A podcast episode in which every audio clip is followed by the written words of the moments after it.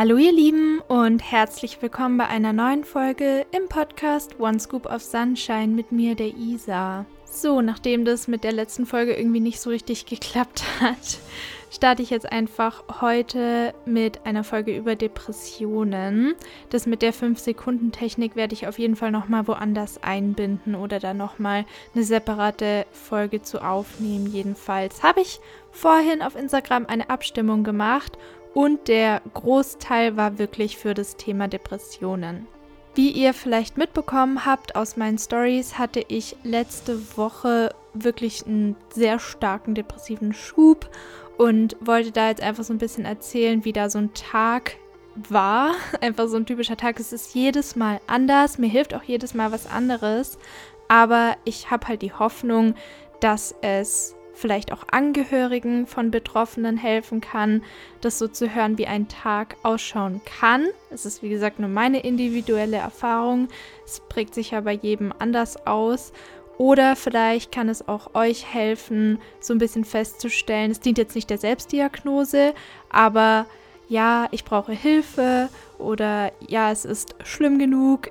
Wenn ihr da Bedenken habt oder denkt, dass ihr da eventuell von betroffen sein könntet oder euch da vielleicht auch wiedererkennt, dann sucht euch bitte früh genug Hilfe. Das ist einfach nur nochmal mein Appell, weil ich wirklich mir zu spät Hilfe gesucht habe und jetzt im Nachhinein mir selber auch raten würde, es einfach früher zu tun und mir Unterstützung zu holen. So, nachdem ich das ausgedrückt habe, fange ich jetzt einfach mal an, darüber zu sprechen. Wie gesagt, ist es wirklich von Schub zu Schub unterschiedlich und mir hilft auch immer was anderes da wieder raus oder dass es halt wieder besser wird. Und ja, es ist natürlich dann immer so die Frage, wann kommt der nächste Schub und es kündigt, kündigt sich auch eigentlich in der Regel nicht wirklich an. Aber ich lebe jetzt nicht in der ständigen Angst davor. Also das wollte ich auch noch dazu sagen. Und ich habe, wie gesagt, lange Zeit es nicht richtig ernst genommen, dass es wirklich so schlimm ist oder habe es abgetan. Ganz am Anfang, als es mit 16 so begonnen hat, habe ich es halt dadurch gemerkt, dass ich einfach nur noch rumliegen konnte und einige der Symptome hatte, die ich jetzt dann gleich beschreiben werde. Und ja, jetzt erst seit eigentlich so zwei Jahren oder eineinhalb Jahren nehme ich so richtig ernst und es ist auch wirklich schlimmer geworden. Wie gesagt, ich bin in Einzeltherapie. Aber genau, jetzt erzähle ich einfach mal von dieser Phase jetzt letzte Woche, weil es jetzt halt sehr aktuell ist. Ich wollte eigentlich auch am Sonntag die Folge aufnehmen, hatte schon das Mikro hingestellt und alles und konnte einfach nicht. Es war halt, es ist immer schwierig. Ich möchte am liebsten immer in so einer Phase was aufnehmen und top aktuell von davon erzählen, wie es mir geht. Aber halt ein Symptom der Phase ist eben auch, dass es mir halt alles komplett egal ist und ich muss schauen, dass ich überhaupt aus dem Bett rauskomme und dann ist es wirklich schwierig, dann in das Mikrofon zu sprechen und davon zu erzählen. Deshalb mache ich es jetzt so kurz danach, also ist ja auch noch dann recht gut in meinem Kopf. Ich habe mir jetzt einige Notizen gemacht und zwar fange ich jetzt mal mit den mentalen slash emotionalen Effekten an. Also wenn ich jetzt vom Aufstehen rede, jetzt habe ich gerade schon gesagt, aus dem Bett zu kommen, ist schwierig. Und zwar ist es bei mir tatsächlich so, dass ich Schlaf als Bewältigungsstrategie nutze in diesen Phasen. Also ich wache auf, nachdem der Wecker geklingelt hat und stelle mir natürlich auch ein mit der Hoffnung, dass ich aufstehen werde. Und dann ist es so ein blockierender Gedanke, der sich ergibt, so gleich dieses, ich ertrage das nicht, ich schaffe das nicht, ich kann nicht aufstehen, ich kann das nicht ertragen, diesen Zustand. Und dann schlafe ich weiter. Und das schaukelt sich dann hoch, bis es meistens 15 Uhr, 16 Uhr, vor ein paar Wochen war es einfach 21 Uhr abends ist. Also ich habe, glaube fast 24 Stunden oder so geschlafen ich, ich habe keine Ahnung, wie ich das mache.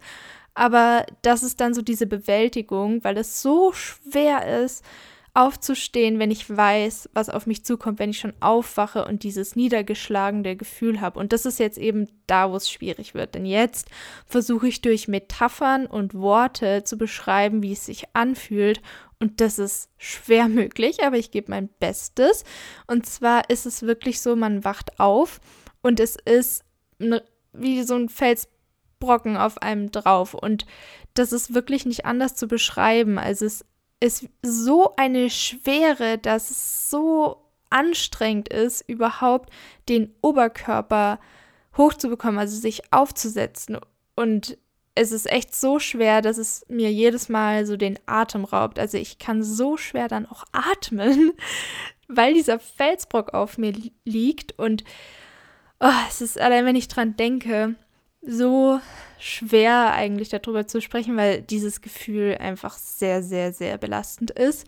Und wenn ich es dann irgendwie geschafft habe, mich zu zwingen, aufzustehen, es ist dann wirklich nichts mehr mit Wollen, es ist wirklich ein reiner Zwang, weil ich weiß, dass es mir hilft, früh genug aufzustehen und eine Struktur zu haben oder einen Rhythmus zu haben. Dann schaffe ich es an paar Tagen mir einfach ganz automatisch ein Frühstück zu machen. Also ich versuche so gut es geht, den Kopf auszuschalten und einfach zu machen und dann auch wirklich so schnell wie möglich was zu machen. Weil, jetzt kommen wir nämlich zu dem Gedankenchaos. Wenn ich jetzt dann überlege, wenn ich zu lange überlege, was ich mir zum Frühstück zum Beispiel mache, dann mache ich gar nichts am Ende. Also ich muss mich quasi wirklich sehr, sehr schnell entscheiden, damit ich überhaupt einfach was frühstücke und ja, nachdem ich das also erledigt habe, versuche ich halt irgendwie mich zu entscheiden, was ich mache. Und das ist jetzt halt das Problem, weil in meinem Kopf sind so viele Blockaden. Also ich fange einen Gedanken an zu denken, wie zum Beispiel, ich sollte was für die Uni tun. Das ist ja dann so eine Pflicht, die ich habe. Und dann ist es wie so ein niederschmetterndes, ich kann, ich kann einfach nicht Gefühl, das ist dann wie so blockiert. Also der Gedanke ist dann wie so besetzt, dass das nicht geht.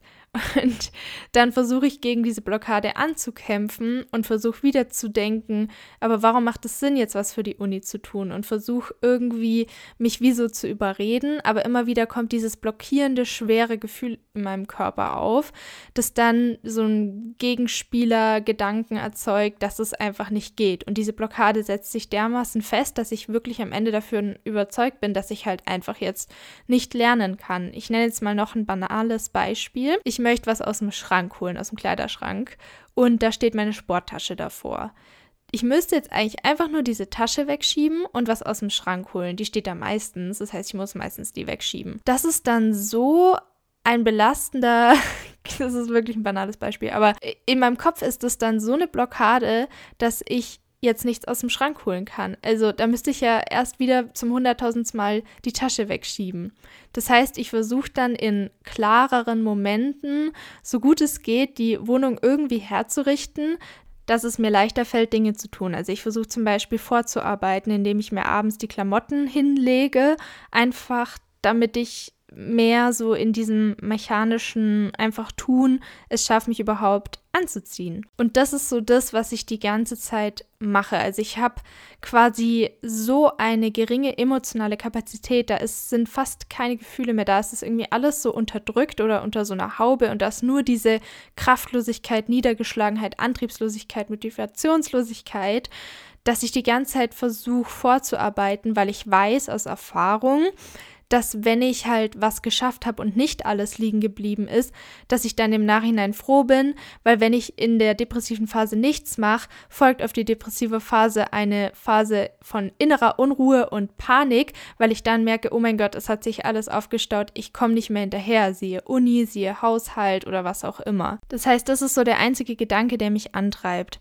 dass ich einfach hoffe, etwas hinzubekommen, um später einen Vorteil daraus zu ziehen, also quasi vorzuarbeiten, damit ich danach nicht so überwältigt bin und wie gesagt dann so eine Phase aus innerer Unruhe der Depressiven folgt, weil das ist mindestens genauso schlimm, aber das ist so eine andere Story. Wenn ich also ein weiteres Beispiel nennen möchte, dann ist zum Beispiel was für die Uni machen jetzt aktuell bei mir.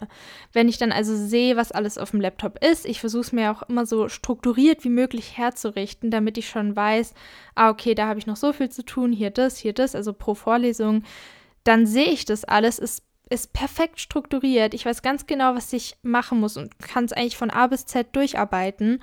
Aber es ist so eine Masse, die ich dann sehe, dass ich so überfordert bin, dass ich dann wieder da sitze mit diesem lärmenden Gefühl und am Ende einfach irgendwie minutenlang nur in die Luft starre und gar nichts, gar nichts mache. Und dann bleibt es wieder liegen. Und dann kommt wieder die, dann kann ich dieses Gefühl nicht ertragen. Also dann kommt so eine, eine Unruhe hoch. Ich, ich ertrage das dann nicht, so eine Anspannung. Und dann schalte ich auf alles egal. Mir ist alles egal. Und dann lasse ich mich so richtig wieder reinfallen in das Loch. Was dieses alles egal dann bewirkt, ist, dass wirklich halt alles liegen bleibt. Also gerade sowas wie Abspielen oder so, allein auch wegen dem Kraftaufwand ist es einfach unmöglich oft und ich schaffe es nur in so Momenten, wenn ich es irgendwie hinbekomme, den Kopf auszuschalten und einfach nur noch zu tun, einfach nur noch zu tun. Dann geht es ganz gut und ich versuche natürlich, mich dann ein bisschen abzulenken, aber oft bin ich so überreizt, dass wenn ich dann zum Beispiel einen Podcast höre oder so, dass mich das nur noch mehr überfordert und stresst. Das heißt, meistens ist mein Kopf so voll, dass ich einfach in Stille irgendwas erledige. Und danach bin ich dann so kraftlos. Ich bin dann auch nicht stolz auf mich, dass ich das geschafft habe. Oder ich bin dann auch nicht groß, also vielleicht ein ganz kleines bisschen bin ich kurz so einfach ein bisschen froh, dass irgendwas getan wurde, aber so dieses Erfolgserlebnis oder so bleibt dann irgendwie auch aus. Und das ist halt auch so das, was dann wieder fördert, dieses Sinnlosigkeitsgefühl zu haben. Also warum soll ich etwas tun, wenn ich mich danach eh nicht darüber freuen kann, dass ich es erledigt habe? Warum soll ich rausgehen und was mit Menschen machen, wenn ich wahrscheinlich eh keine Freude empfinden kann oder da dann so mich eher irgendwie ausgeschlossen fühle oder vielleicht sogar traurige Gefühle im Endeffekt hochkommen, weil ich einfach nicht das empfinden kann, was die anderen in derselben Situation empfinden. Ein Bild für dieses Sinnlosigkeitsgefühl ist für mich irgendwie wie so, als würde man in einem Moor feststecken. Also man kommt da irgendwie einfach nicht raus aus diesem Zustand, aus diesem Gefühl, dieses, diese Schwere, dieses Sinnlose. Und es ist dann auch nicht so eine riesige Trauer, die da dran haftet. Manchmal blubbert es so ein bisschen hoch, so ein bisschen Trauer, aber meistens ist ist es einfach so eine Schwere und Leere. Und ich bin wie so blockiert, überhaupt fühlen zu können. Und ich bin wie so auf Autopilot, der aber halt kaputt ist. Also so ist es irgendwie. Und manchmal erledige ich einfach ganz automatisch dann Dinge, wenn ich es irgendwie schaffe, ganz kurz meinen Kopf ein bisschen runterzufahren und einfach zu machen. Aber dann ist es auch oft so, dass ich dann zum Beispiel aufräume und auf einmal kommen wie aus dem Nichts wie so graue negative Gedanken in meinem Kopf und fangen an, sich abzuspielen. Also das sind so Autobahnen, die ganz oft gefahren wurden, die dann einfach abgespielt werden. Also ich konnte es richtig beobachten, am Samstag war es, glaube ich. Dann kommt, kommt so eins nach dem anderen, so dieses, warum soll ich das jetzt machen? Was bringt es denn? Ich will gar nichts mehr, ich kann nicht mehr. Ähm, also antriebslos ist da wirklich noch ein untertriebener Begriff. Also ich bin wie so ein kaputtes Spielzeug habe ich aufgeschrieben. Oder ich schaffe das eh nicht.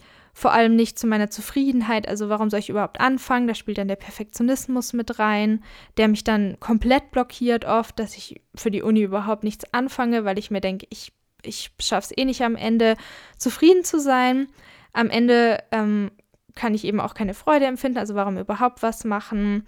Oder was halt auch so eine Blockade zum Beispiel ist, wenn ich dann denke, eigentlich wäre es doch gut rauszugehen und mich zu bewegen, weil ich in der Vergangenheit oft erlebt habe, dass mir zum Beispiel Joggen im Wald jetzt aktuell geholfen hat und mir Erleichterung gebracht hat. Gerade in der Phase von innerer Unruhe, die ich vor der depressiven Phase hatte, war das ganz hilfreich. Jetzt ist es dann so, dass mein Kopf automatisch anfängt, so abzuspielen, wie es mir gehen könnte, wenn ich draußen bin und was alles Negatives dann sein könnte. Wenn ich jetzt zum Beispiel gerade nicht in einem depressiven Schub bin, dann passiert das in der Regel nicht. Und wenn ich aber drin bin, dann, dann kommt es irgendwie. Und das ist so krass. Also dann ist es gleich so, oh, weißt du noch, einmal, da hattest du doch so Angst, als du Sport gemacht hast. Oder damals, als du untergewichtig warst, da hast du doch dann versucht, joggen zu gehen und hast angefangen zu weinen, weil dein Körper so überfordert war. Und das hat sich dann so festgesetzt. Und das war doch so schlimm und traumatisch. Und dann kommt wie so ein Flashback an diesen Moment, als ich da damals in diesem Park in München war. Und ich erinnere mich dann daran. Und dann kommt das Gefühl volle Kanne hoch und ich bin so, okay. Ich glaube, ich kann nicht rausgehen, weil wegen diesem Gefühl kann ich ja nicht joggen gehen und es wäre ja kontraproduktiv.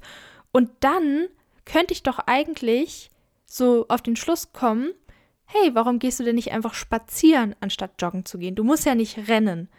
Und darauf komme ich dann nicht. Also diese Blockade ist dann so real, so stark, dass ich einfach dann darauf schließe, ich kann nicht joggen gehen, deshalb kann ich nicht rausgehen, also muss ich drin bleiben. Und da ist dann auch nichts dran zu rütteln. Also es ist dann so eine, so eine kausale Abfolge, die ich dann mir erschließe und das ergibt dann diese Blockade. Und immer wieder versuche ich dann rauszuzoomen und rational, logisch zu denken, dass ich doch stattdessen spazieren gehen könnte.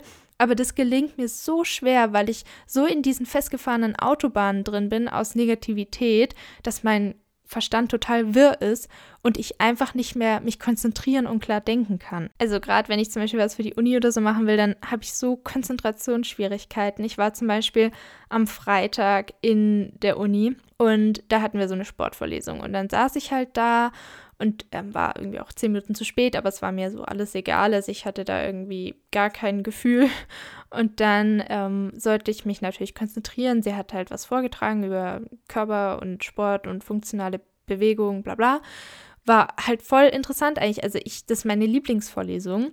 Aber es war mir halt in dem Moment komplett egal. Ich habe auch nicht mitgeschrieben, weil da wieder die Blockade da war mit, ich ähm, habe sowieso schon die und Deta die Details ver vergessen aufzuschreiben, deswegen bringt es jetzt eh nichts mehr mitzuschreiben. Nur so irgendwie ertrage ich dann den eigentlichen Schmerz, der darunter liegt, oder die Angst oder die Überforderung, indem ich dieses alles egal aufrechterhalte. Das heißt, ich saß dann also da, habe versucht zuzuhören und ich konnte mich halt kaum konzentrieren. Mir war auch immer wieder schwindelig. Das hatte ich früher nicht. Das ist irgendwie auch neu hinzugekommen. Und dann erwische ich mich manchmal, das ist auch nicht immer, in dieser Phase, jetzt letzte Woche war es nicht so stark, dass ich wie so in die Leere starre und dann nach einer Minute mir das auffällt, dass ich gar nicht mehr zuhöre, alles ausblende. Wahrscheinlich aus dieser Überreizung heraus und versuche mich wieder zu konzentrieren, mich da wieder rauszuholen aus diesem Starren. Und das ist halt auch nochmal so ein Kampf, der nebenbei stattfindet. Was halt auch noch bei mir eine Gefahr ist, ist dadurch, dass mir dann alles so egal ist, bin ich halt auch sehr direkt. Also ich sage dann sehr direkt und ehrlich, was ich denke und mir ist dann irgendwie auch egal. Und oft ist es so, dass die Leute es richtig witzig finden, weil ich dann anscheinend irgendwie lustiger bin und Sachen sage, die andere denken, aber nicht aussprechen. ähm, aber nicht immer hat es einen Vorteil, sage ich mal. Also ja, ich würde sagen, da kommt der innere Cowboy aus mir raus, der dann einfach nur noch irgendwas sagt. Aber das kann dann oft wirklich nach hinten losgehen. Deswegen versuche ich dann natürlich irgendwie auch, um andere zu schützen, mich zu isolieren, was dann aber zu noch mehr Gedankenchaos führt und zu noch mehr Lähmungsgefühlen. Weil oft war es schon so, dass ich aus so einer depressiven Phase rauskam und ich musste nicht nur meine ganze Wohnung aufräumen, voll viel Lernzeug aufholen, sondern mich auch bei 10.000 Menschen gefühlt entschuldigen. weil ich so direkt war. Und das ist halt das, was vermeidbar ist. Aber daraus resultiert dann oft, dass ich halt den Kontakt mit Menschen vermeide, obwohl das eben auch oft nicht immer hilfreich sein kann. Ich war zum Beispiel mal auf einer, ja gut, Party kann man nicht sagen. Wir haben uns halt getroffen zum Spikeball-Spielen, so ein Ballspiel. Dann saß ich halt da und ging davon aus, dass mir das jetzt helfen wird. Ich bin an der Sonne, ich bin mit Menschen zusammen, die ich wirklich gerne mag.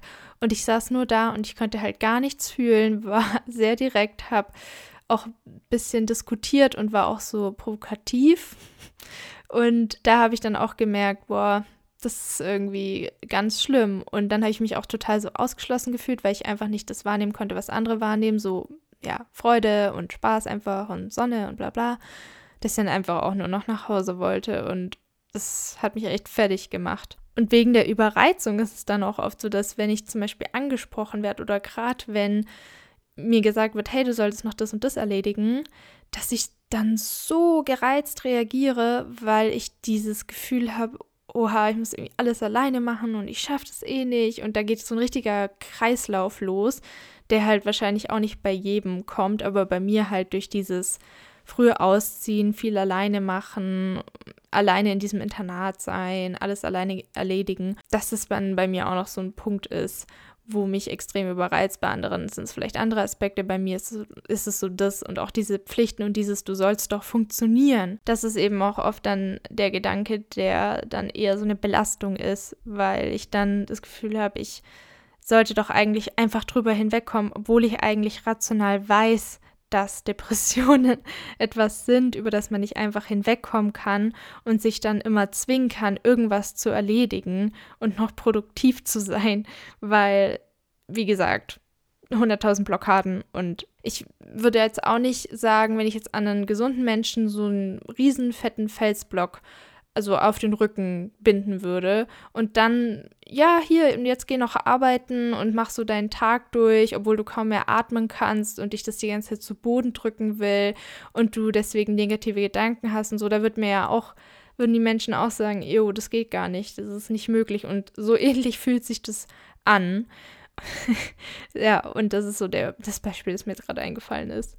Was aber noch ein Punkt ist, wo ich dann schon Panik bekomme oft oder Schuldgefühle, ist so das, wenn ich das Gefühl habe, dass ich Menschen, die ich, die ich liebe, enttäusche oder einfach nicht ja, äh, lieb bin oder so bin, wie die es gern hätten, dann habe ich gleich so eine riesige Angst vor dem Bindungsverlust, dass mich das auch, das komplett überwältigt. Das ist wie das mit diesem, du solltest doch eigentlich funktionieren und das Gefühl haben, alles irgendwie alleine schaffen zu müssen. Das sind so die zwei Punkte, die mich am meisten dann aus der Fassung bringen, die mich dann noch mehr in dieses alles egal rein reinbringen, weil in dem Moment bin ich irgendwie so gereizt und eigentlich verwundbar auch, dass ich dann das irgendwie komplett abschalten muss, weil es ist einfach komplett überwältigend. Körperlich gesehen habe ich persönlich immer so einen Ring um den Kopf, der sich so zusammendrückt. Also gerade wenn dieses Gedankenchaos ganz, ganz stark ist, dann ist es wirklich so ein Ring, der sich immer mehr zusammendrückt, zusammendrückt.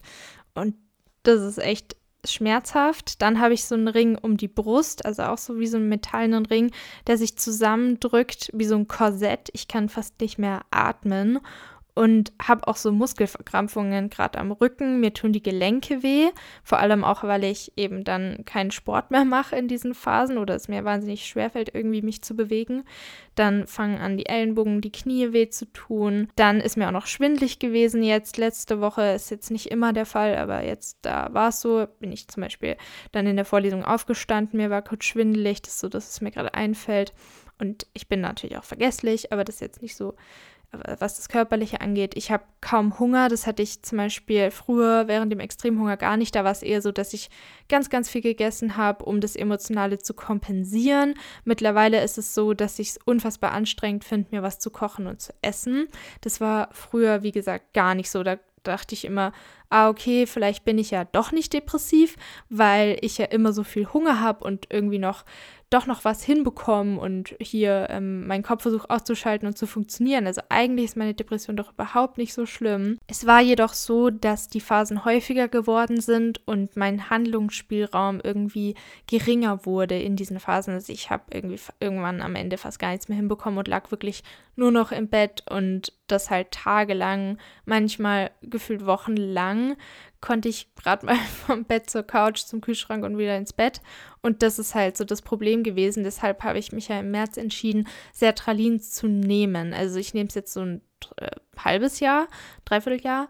Und was sich dadurch verändert hat, ist, dass ich jetzt in den Phasen überhaupt es noch schaffe, phasenweise überhaupt was zu machen. Also nicht nur im Bett zu liegen, sondern überhaupt zum Beispiel mich zu zwingen, abzuspielen, mich überhaupt ein bisschen Antrieb habe. So ein kleiner Funke Antrieb, den ich davor nicht hatte. Und die Phasen sind kürzer geworden. Das ist auch nochmal ein Vorteil, den ich irgendwie, also ich komme schneller wieder raus. Das war auch noch etwas. Es geht nicht mehr Wochen über Wochen über Wochen. Und das ist halt auch noch ein Punkt. Aber sie sind trotzdem noch da und nicht komplett weg. Das ist, wie gesagt, nur mein Körper, der so darauf reagiert. Das sind nur die Effekte auf meinen Körper und lasst euch da am besten von eurem Psychiater, eurer Psychiaterin beraten, falls euch das interessiert und falls ihr da überlegt, diese Hilfe in Anspruch zu nehmen. Jetzt wollte ich noch was zur Sicht sagen, dann habe ich die körperlichen Punkte auch durch. Und zwar äh, habe ich festgestellt, dass es wirklich so ein Tunnelblick ist. Also nicht nur, dass mein Kopf so begrenzt ist durch diese Blockaden, die eigentlich gar nicht existieren, die ich mir irgendwie selber schaffe, durch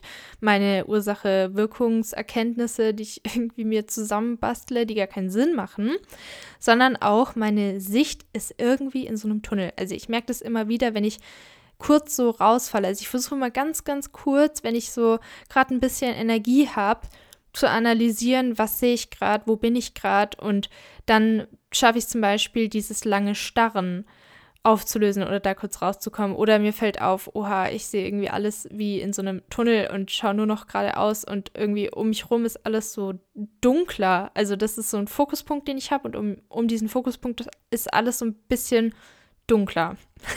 das ist äh, schwer zu beschreiben, habe ich auch nicht konstant durchgehend und in jeder Phase, aber jetzt am Wochenende war es voll so. Man will quasi halt auch, oder ich möchte ständig Erlösung von diesem Zustand haben, wenn ich in so einem Schub drin bin. Und mein lösungsorientierter, analytischer Verstand ist dann so, dass er die ganze Zeit kreist und denkt, was könnte ich tun, was könnte mein Umstand irgendwie verbessern. Dann kommt wieder dieses, ist doch egal und was spielt so eine Rolle. Und dann dieses, ich komme da nie wieder raus. Also das, da, das denke ich jedes Mal, dass es für immer so bleibt. Und dann versuche ich mir wieder rational zu sagen, nein, du bist bis jetzt immer wieder da rausgekommen. Du musst jetzt nicht dein Leben lang so sein. Es wird auch wieder besser, aber das erscheint wie, kennt ihr das, wenn so Sommer ist und ihr denkt so, wie kann es kalt werden? So, ich kann es mir gar nicht mehr vorstellen oder dass es so früh dunkel wird.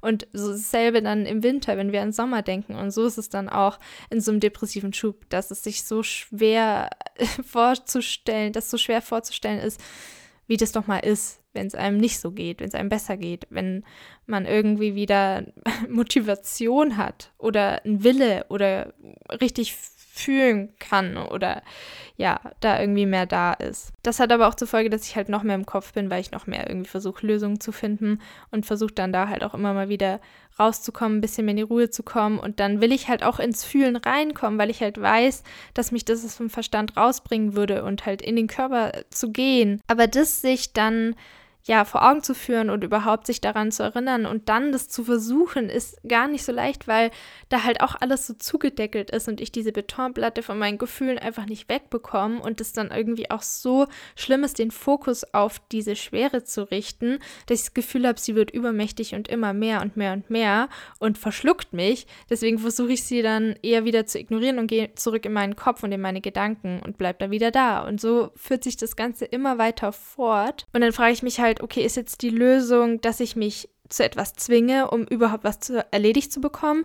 Oder lasse ich mich ausruhen und versuche irgendwie in mich reinzufühlen? Dann setze ich mich hin und versuche mich irgendwie mit den Gefühlen zu konfrontieren, erreiche mich aber nicht, merke wieder, dass ich irgendwie gar nichts fühle. Das ist dann irgendwie einfach nur noch schlimm und dann versuche ich irgendwie mich wieder zu zwingen, überhaupt irgendwas zu machen. Und ich weiß immer nicht, was bringt mir mehr. Und das ist auch jedes Mal anders. Manchmal bringt es was, rauszugehen, was mit Menschen zu machen. Manchmal, wie in der einen Situation, die ich vorhin geschildert habe, ist es kontraproduktiv. Manchmal bringt es was, spazieren zu gehen. Manchmal ist es so, dass es mir danach noch schlechter geht. Also es ist einfach schwer zu sagen, was was bringt und was da irgendwie Tipps sind, weil ein normaler, ich weiß, es ist normal, aber so ein gesunder Mensch würde euch dann wahrscheinlich raten, komm doch mit raus, wir gehen was machen, wir machen was mit Freunden, wir lenken dich irgendwie ab.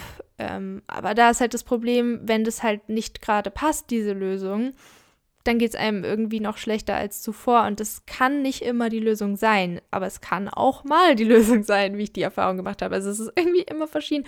Und das ist dann auch das, was mein Verstand in solchen Momenten immer zum, also wahnsinnig macht, dass ich mir so immer denke, was ist jetzt das, was ist es jetzt, was ist es jetzt? Und dann probiere ich halt ganz viel rum. Und das ist eigentlich so das, was ich halt versuche, wenn ich die Energie dazu habe. Wie bin ich jetzt aus dieser Phase wieder rausgekommen? Wie war da der Prozess? Wie sah das aus? Wie hat es sich angefühlt? Und zwar dieses Mal war es so, wie gesagt, geht es mal anders, dass ich am Sonntag dann die Podcast-Folge aufnehmen wollte. Ich hatte mein Podcast-Mikrofon schon hingestellt, mein Laptop war an und dann kam mein Freund rein und ich habe ihm halt so erzählt, wie es mir denn so geht, wie mein Tag so war. Ich habe quasi das, was ich jetzt euch erzählt habe, ihm erzählt und noch mehr Beispiele genannt und ich weiß es ehrlich gesagt gar nicht mehr genau, was ich gesagt habe. Ich wünschte, ich hätte es irgendwie aufgenommen, aber ich habe eigentlich nur dann geschluchzt, denn ich konnte tatsächlich weinen, hat mich selber überrascht. Ich habe manchmal das Gefühl, es ist eher so ein Herauspressen von Tränen, so ein unterdrücktes Weinen, was doch irgendwie dann rausschwappt, weil es halt doch zu viel Emotionen sind.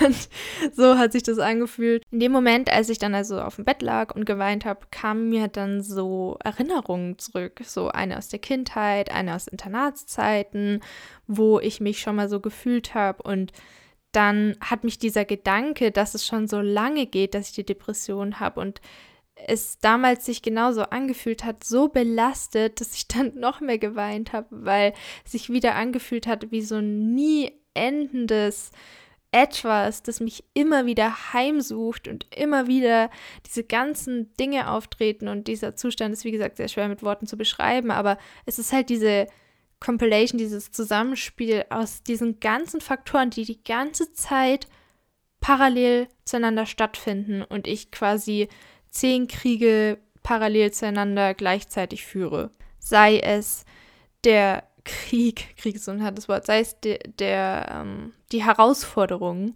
des sich immer drehenden Verstandes und der negativen Gedanken, die einfach kommen, oder dieses unterdrückte leere Gefühl oder dieses nicht zu viel sagen, weil mir halt alles egal ist gegenüber Menschen, dann aber die Isolation, die Isolation begünstigt wieder das viele Denken.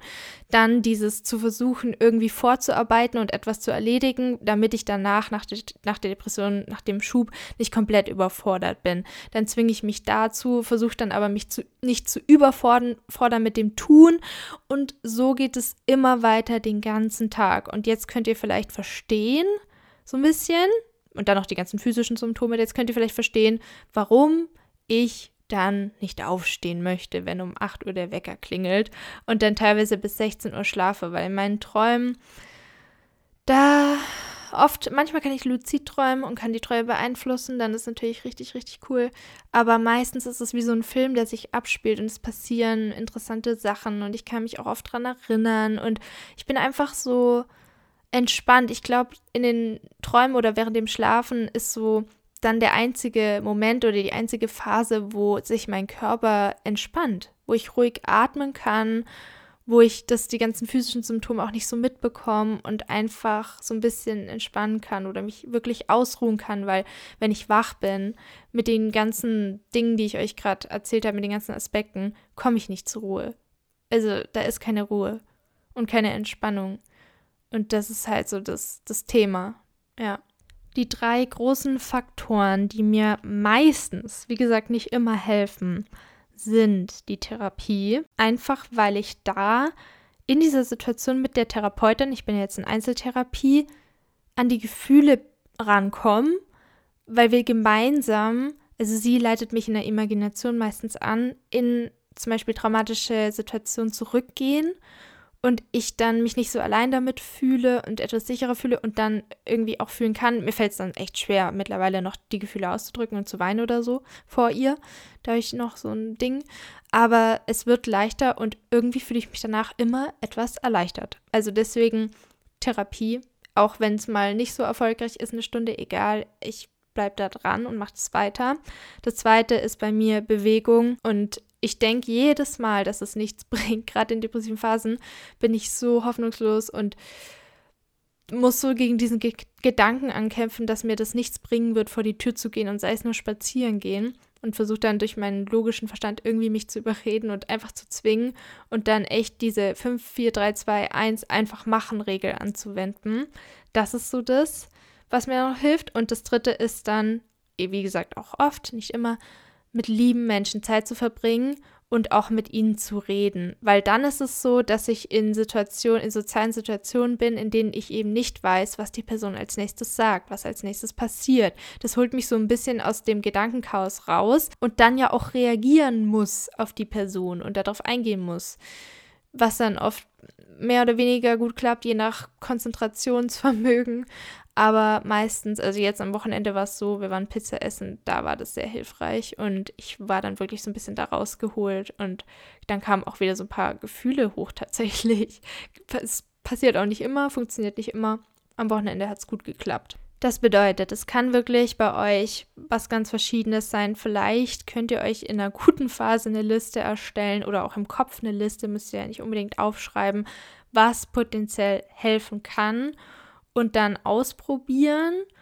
Und ich versuche halt, wie gesagt, auch immer zu hinterfragen, auch wenn es anstrengend ist, da kurz rauszuzoomen und zu hinterfragen, ist da wirklich eine Blockade? Ist es wirklich so? Ist das die Realität?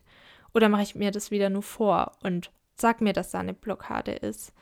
Und dann halt vielleicht auch früher darüber zu sprechen, auch wenn ich wieder denke, das bringt nichts, das löst nichts aus. Ich spreche es halt dann aus, aber was macht es schon? Ich versuche es dann halt wieder meinem Freund irgendwie zu beschreiben, um irgendwie an meine Gefühle rauszukommen. Manchmal war es auch schon so, dass ich vor die Tür gegangen bin und alleine dieses Draußensein und dieses Gefühl von, ich habe einfach keine Kraft, mich zu bewegen, es ist so anstrengend, hat mich dann zum Weinen gebracht. Und es war natürlich schlimm und schlimmes Gefühl, aber wenigstens war es ein Gefühl, das ich gefühlt habe. Ein richtiges Gefühl. Trauer, Weinen. Eine emotionale Reaktion einfach. Und ich war dann nicht nur, wie gesagt, auf Autopilot, der kaputt ist. ja. Genau, das waren also jetzt so meine letzten Tage, meine letzten Tage, meine Tage letzte Woche, die ich erlebt habe. Und wie gesagt, jeder Schub ist anders.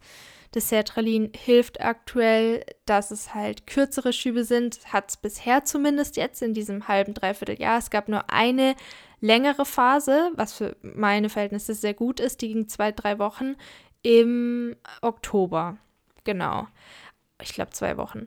Und da war ich schon so, oh je, jetzt wird es wieder richtig schlimm. Aber jetzt war es wieder kürzer und es hat mir wieder gezeigt, okay, ist alles gut gut, es funktioniert noch und es hilft noch und ja, aber ich evaluiere da immer wieder neu und reflektiere, ob es noch Sinn macht, es zu nehmen und bin auch im Austausch mit meiner Therapeutin und meiner Psychiaterin und ja, ich hoffe, das hat euch geholfen. Falls Angehörige zuhören, hoffentlich hat es euch auch ein bisschen was gebracht. Wie gesagt, jeder Fall ist individuell. Der oder die Betroffene, der oder die euch eben nahesteht, kann ganz andere Ausprägungen haben oder andere Gefühle oder kann es vielleicht auch gar nicht in Worte fassen, weil es ist, wie gesagt, sehr schwer zu beschreiben und kann eigentlich nur so bildhaft wie mit dem Fels, der auf die Person geschnürt ist oder ein Ring um den Kopf oder um die Brust, der sich zusammendrückt oder so dargestellt werden, verbildlicht werden. Und selbst dann ist es immer noch schwer nachzuvollziehen, weil ich kann es jetzt sogar schwer nachvollziehen, wenn ich in einer guten Phase bin. Jetzt geht es einigermaßen, weil es jetzt so kurz her ist, dass so eine Phase war. Aber selbst für mich ist es dann oft schwer vorstellbar, wie das nochmal war. Und jedes Mal, wenn es mir wieder gut geht, denke ich, okay, ich glaube, das war's. Ich glaube, ich habe die Depression hinter mir gelassen. Und dann bin ich auch, ich bin wirklich auch dankbar dann für gute Phasen und versuche dann die einfach für mich zu nutzen, ohne mich zu überfordern. So, das war's also. Ich wünsche euch jetzt noch alles, alles Liebe und bis zum nächsten Mal alles Gute. Passt auf euch auf. Ein herzliches Namaste wünsche ich euch. Und ja, bis dann. Eure Isa.